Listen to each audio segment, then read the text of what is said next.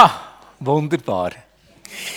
Ja, wie gesagt, ich freue mich sehr, heute Morgen da zu sein und äh, ich bin beruhigt, dass doch ein bisschen mehr Je-Rufe als Pur-Rufe sind Und was das mit dem heutigen Predigtthema zu tun hat, das werden wir relativ schnell miteinander herausfinden.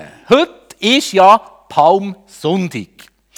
Und ich weiß nicht, wie es euch geht, aber Palmsonntag hat ja innerhalb von all diesen christlichen vier Tagen ganz einen schweren Stand. Und ich finde, nicht von ungefähr. Weil der Palmsonntag ist ja sozusagen einfach, ja, für ich sage, nur der Auftakt für das wirklich Wesentliche. Für Karwoche, die uns bevorsteht. Und irgendwie weiß niemand so genau, wo man diesen Sonntag muss verorten muss. Also wir wissen ja schon als regelmäßige Kirchgängerinnen und Kirchgänger, was es mit dem Palmsonntag auf sich hat. Aber wo dass wir den genau jetzt müssen einordnen müssen, das, glaube ich, fällt uns mehr oder minder schwer. Also mir ist es auf jeden Fall schon so gegangen, ich habe fast gesagt, in frühkindlichem Alter, als Giel, wo ich am Palmsonntag-Nachmittag mit Kollegen zusammen habe shooten und äh, nichts ahnend und ich habe nicht das Gefühl gehabt, dass jetzt das Sünde wäre, wenn ich das sage, habe ich der Sonntagsschullehrerin gesagt, ich gehe heute am Nachmittag shooten und wisst ihr was? Sie war alles andere als amused. Gewesen. Sie hat einfach kurz und knapp gesagt, der Palmsonntag ist nicht für das da. Und seitdem frage ich mich, für was ist denn der Palmsonntag da? Und darum, glaube ich, ist es wichtig und richtig, wenn wir heute miteinander in das Geschehen rund um Palmsonntag eintauchen und miteinander im Blick auch gerade Karwoche haben, so wie sie uns der Markus beschrieben, respektive überliefert hat. Und ich lese uns als Einstimmung die paar Verse vor aus dem 11. Kapitel. Äh, muss ich da noch anlassen? Nein, da, da läuft. Gut. Kurz vor Jerusalem kamen sie zu den Ortschaften Bethphage und Bethanien am Ölberg. Dort schickte Jesus zwei seiner Jünger fort mit dem Auftrag, geht in das Dorf da drüben, Gleich am Ortseingang werdet ihr einen jungen Esel angebunden finden, auf dem noch nie ein Mensch geritten ist. Bindet ihn los und bringt ihn her. Und wenn jemand fragt, warum macht ihr das? Dann antwortet, der Herr braucht ihn und wird ihn gleich wieder zurückschicken. Die beiden gingen hin und fanden tatsächlich den jungen Esel draußen auf der Straße an einem Hoftor angebunden. Als sie ihn losmachten, sagten ein paar Leute, die dort standen, was tut ihr da? Warum bindet ihr den Esel los? Da sagten sie, was Jesus ihnen aufgetragen hatte, und die Leute ließen sie machen. Die beiden Jünger brachten den Esel zu Jesus, und legten ihre Kleider über das Tier. Und Jesus setzte sich darauf. Viele Menschen breiteten ihre Kleider als Teppich auf die Straße. Andere rissen Zweige von den Büschen auf den Feldern und legten sie auf den Weg. Die Menschen, die Jesus vorausliefen und die ihm folgten, riefen immer wieder, gepriesen sei der Herr, heil dem, der in seinem Auftrag kommt. Heil der Herrschaft unseres Vaters David, die jetzt anbricht. Gepriesen sei Gott in der Höhe. So zog Jesus nach Jerusalem hinein und ging in den Tempel. Dort sah er sich alles an, doch weil es schon spät geworden war, verließ er die Stadt wieder und ging nach Bethanien zusammen mit dem Kreis der Zwölf. Bis dahin. Der Palmsonntag, ein Tag der Gegensätze. Er erinnert uns, und das ist auch den meisten von uns schon vorher bekannt gewesen, ein Einzug von Jesus in Jerusalem. So, wie wir es jetzt so gerade im Markus-Evangelium gehört haben. Und Jesus, der wird sozusagen als König in der Stadt Davids empfangen. Es ist ein königlicher Empfang, der hier sich zuträgt. Und das, ob schon, dass er ja nur auf einem Esel geritten ist. Der Esel, das Lastentier den armen Leuten. Und das, ob schon, dass er ohne Kutsche, ohne Bedienstete unterwegs war.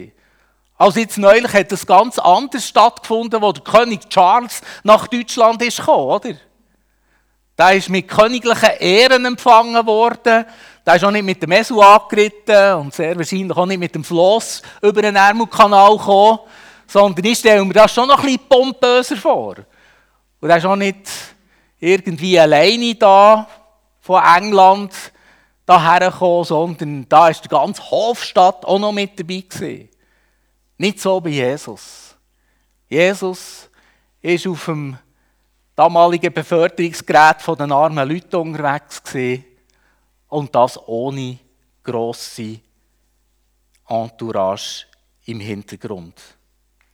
Aber irgendwie haben die Menschen gemerkt, da kommt nicht einfach einer, da kommt nicht einfach ein Zuchengelöffniger, sondern da kommt einer im Namen von Gott. Da kommt der Prophet, da kommt der Sohn Davids, da kommt der Retter, der Messias.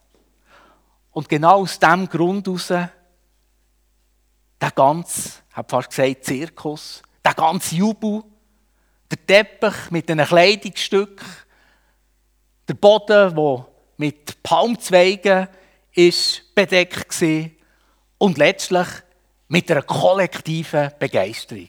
Alle Leute waren aus dem Häuschen. Alle Leute sind mitgegangen. Wunderschön eigentlich, oder? Aber das ist die eine Seite. Es gibt noch eine ganz andere Seite. Zugleich ist ja der Palmsonntag auch gerade der Anfang der Karwoche. Von der Zeit, wo ganz konkret das Leiden und Sterben von Jesus im Blick hat. Bereits wenige Tage, es ist noch nicht einmal eine Woche vergangen, nach dem begeisterten Empfang wird eine aufgeheizte Menge noch ganz anders rufen als gepriesen sei der Herr, Hosianna. Genau. Dann werden sie nur noch wutend brand schreien, kreuzigen ihn, kreuzigen ihn. Das ist die andere Seite von Palmsonntag. Palmsonntag kann man nicht losgelöst sehen von dieser Zeit, von dieser Leidenszeit oder der Leidensgeschichte von Jesus. Der Palmsonntag ist der Anfang von dieser leidvollen Geschichte, die ihm unmittelbar bevorsteht. Und ich bin überzeugt, so Gegensätze kennen wir auch. Manchmal werden wir hochgejubelt, manchmal werden wir gefeiert, manchmal fühlen wir uns doch wie in luftiger Höhe, wie von Wolken getragen, unangreifbar und erhaben. Oder das dürfen wir sozusagen von Erfolgswelle zu Erfolgswelle und es ist einfach nur schön. Wunderschön. Und manchmal hat man so das Gefühl, das ist es jetzt, oder? Und jetzt haben wir die drei draussen und jetzt geht es immer so weiter. Und plötzlich, niemand rechnet damit, hat er total Zusammenbruch. Plötzlich wendet sich das Blatt und wir gehen ins Bodenlose und vom einen auf den anderen Augenblick stehen wir einfach vor einem Nichts. Und dann merken wir, und je älter dass wir werden, umso mehr Erfahrungshintergrund haben wir auf diesem Gebiet, denke ich mal. So dicht können manchmal Raum und Schand, Sicherheit und Verlust, aber auch Hoffnung und Verzweiflung beieinander sein. So nach ist manchmal auch Scheitern ein Erfolg. Oder auch Gesundheit bei Krankheit. Oder heute bist du noch gesund, gehst morgen zum Doktor und plötzlich hast du einfach eine niederschmetternde Diagnose. In Burgdorf haben wir gerade zwei Frauen, sind noch nicht 50, die palliativ behandelt werden. Die haben eigentlich noch das halbe Leben vor sich. Die trotzen noch richtig vor Lebenslust und Lebensfreude. Und vom einen auf den anderen Augenblick Gesundheit weg und sie liegen todkrank im Spital im Bett. Oder eine stabile Wirtschaftslage. und eine globale Epidemie mit verheerenden Folgen. Wer hat vor ein paar Wochen gedacht, dass die CS wird kollabieren? Nicht einmal die Experten haben damit gerechnet. Und wer hat vor vier Jahren sich vorstellen dass es mal eine Pandemie wird geben, die über die ganze Welt wird fegen und uns alle wird mehr oder minder beschäftigen?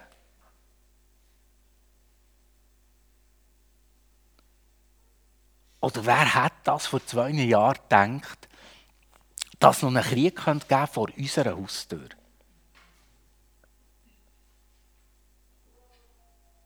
Nicht einmal die Experten haben mit dem gerechnet.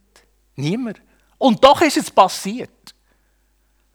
Und das führt mir einerseits vor Augen, dass uns alle in unserem Leben immer wieder Gegensätzliches passiert. Gegensätze prägen unser Leben. Und genau so Gegensätze haben eben auch die Erfahrungen und das Leben von Jesus prägt. Am Palmsonntag. Und genauso prägen sie auch uns. Prägen sie auch unseren Alltag. Und momentan haben wir ja das ganz besonders wahr in Bezug auf den Ukraine-Krieg.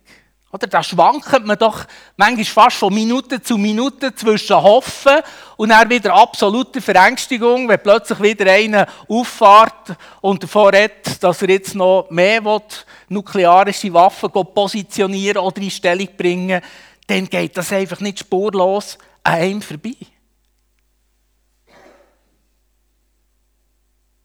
Und kurz vorher, vor zwei Jahren, haben wir banget in dieser Corona-Krise haben wir gehofft und gleichzeitig sind wir manchmal schon fast verzweifelt.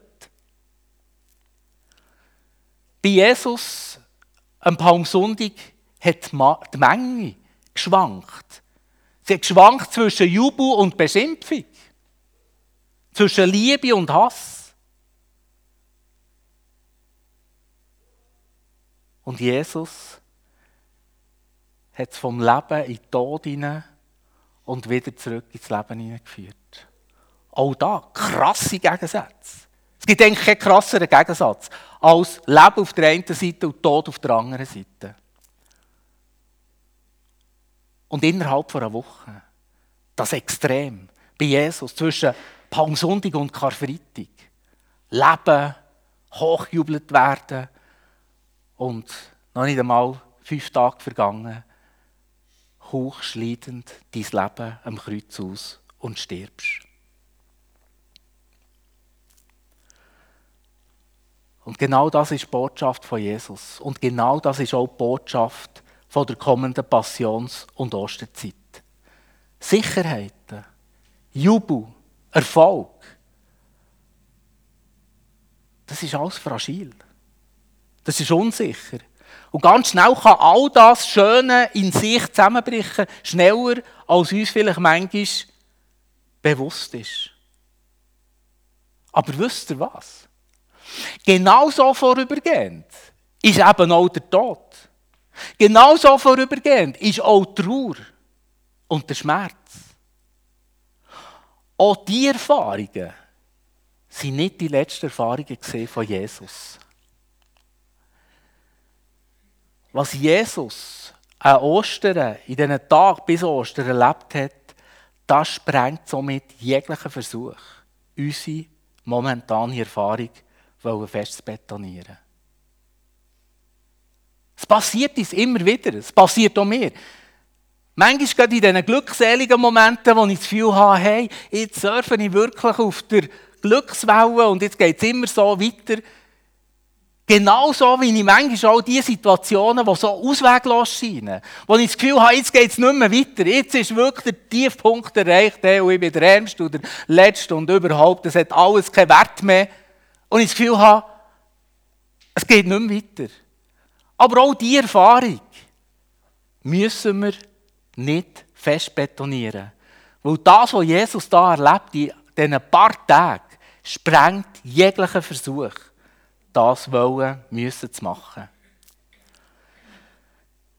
Ich glaube, viele von uns erleben aktuell auch auf tragische Art das, so wie es Jesus gegangen ist. Wo sie ihn bejubelt haben, dann ist er Schritt für Schritt auf seine Leidenszeit zugegangen. Und was ihn am Kreuz verspottet haben, ist er bereits schon wieder auf die Verstehung zugegangen. Wir alle erleben immer wieder und auch global gesehen, gegenwärtig, wie nach, dass sich Gegensätze im Leben sein können.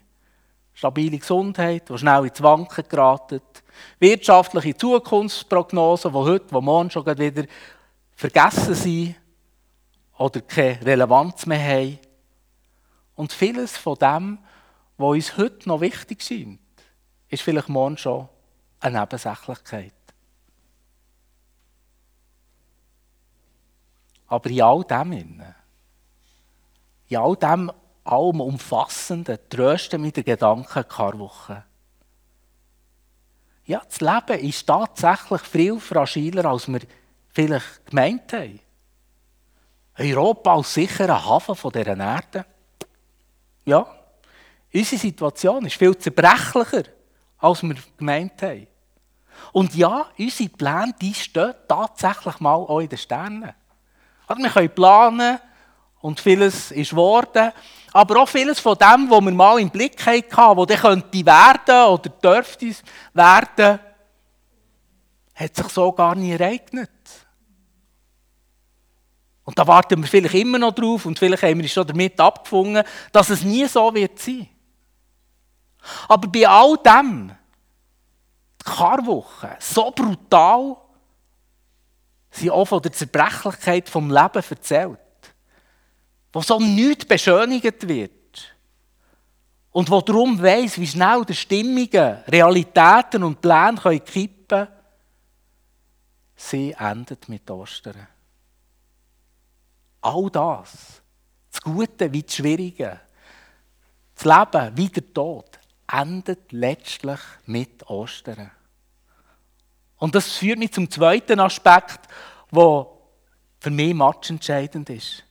Das letzte Wort im Leben von Jesus hat nicht die Menge gesprochen an Palmsonntag. Bei aller kollektiven Begeisterung, bei allem Jubel, bei allem Trubel, bei allem Hochschaukeln, nicht das Volk hat das letzte Wort im Leben von Jesus gesprochen. Es war nicht die Menge, die ihn hochjubelt hat und dann wieder verworfen hat.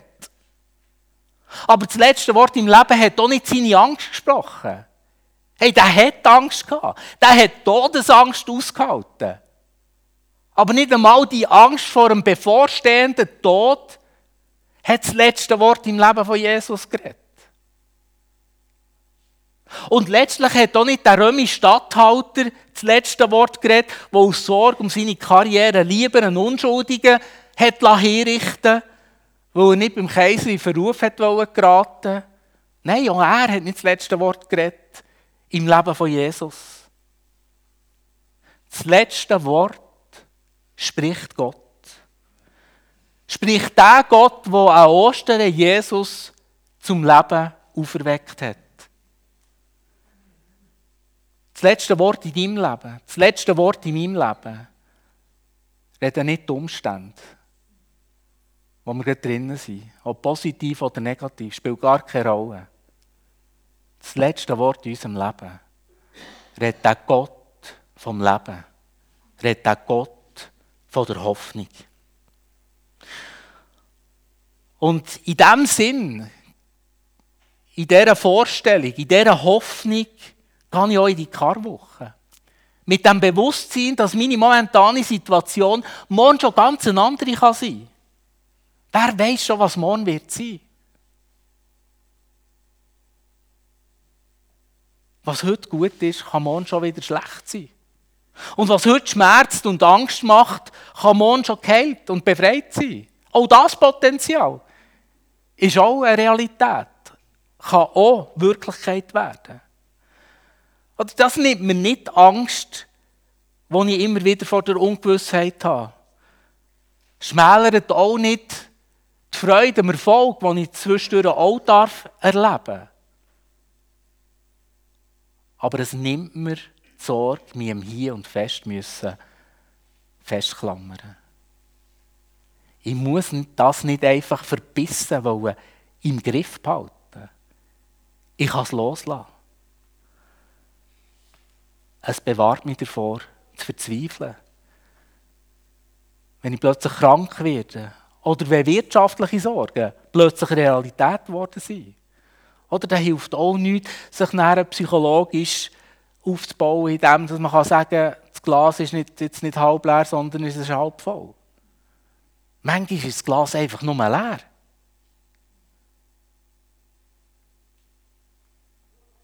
Aber die Karwoche, sie endet immer mit Ostern. Und auch unsere Leben, sie enden mit der Auferstehung. Und so gibt mir die Karwoche die Sicherheit, dass ich meine momentane Situation weder verzweifelt muss aushalten oder an der muss festhalten, noch dass sie endgültig negativ ist und bleibt. Das letzte Wort in und über unser Leben spricht Gott. Und er ist der Gott vom Leben. Und dafür verbirgt auch gerade Passion und die Verstehung von Jesus. Und in dem Sinn laden wir uns alle zusammen ein, mit mir in dieser Karwoche unsere Gegenwart immer wieder Tag für Tag in Gottes Hang hineinloszulassen. In den Hang von dem, der hochgejubelt und verspottet worden ist, der gelitten hat und auferstanden ist. Er ist der Immanuel. Er ist der Gott mit uns. Im Jubel, aber auch in der Angst. Im Triumph, aber auch in der Trauer. Im Schmerz und auch in der Auferstehung. Und genau das haben wir auch im Blick, wenn wir dann im Anschluss miteinander das Abendmahl feiern. Da kommt die Gegensätzlichkeit so unglaublich zum Vorschein. Einerseits ist das Erinnerungsmal das Leiden von Jesus. Ein Tiefpunkt von seinem Leben. Eine Sackgasse, wo man das Gefühl hatte, da gibt es keinen drinnen mehr. Und gleichzeitig ist aber das Abendmahl ein Hoffnungsmal. Weil das Leben über dem Tod triumphiert hat. Ich werde gerne zum Schluss noch beten. Jesus Christus, du kennst wie wir alle Auf und Abs im Leben. Du hast es selber durchlitten. Darum kann ja mir sicher sein, dass du auch unseren Höchst und Tiefs immer bei uns bist. Amen.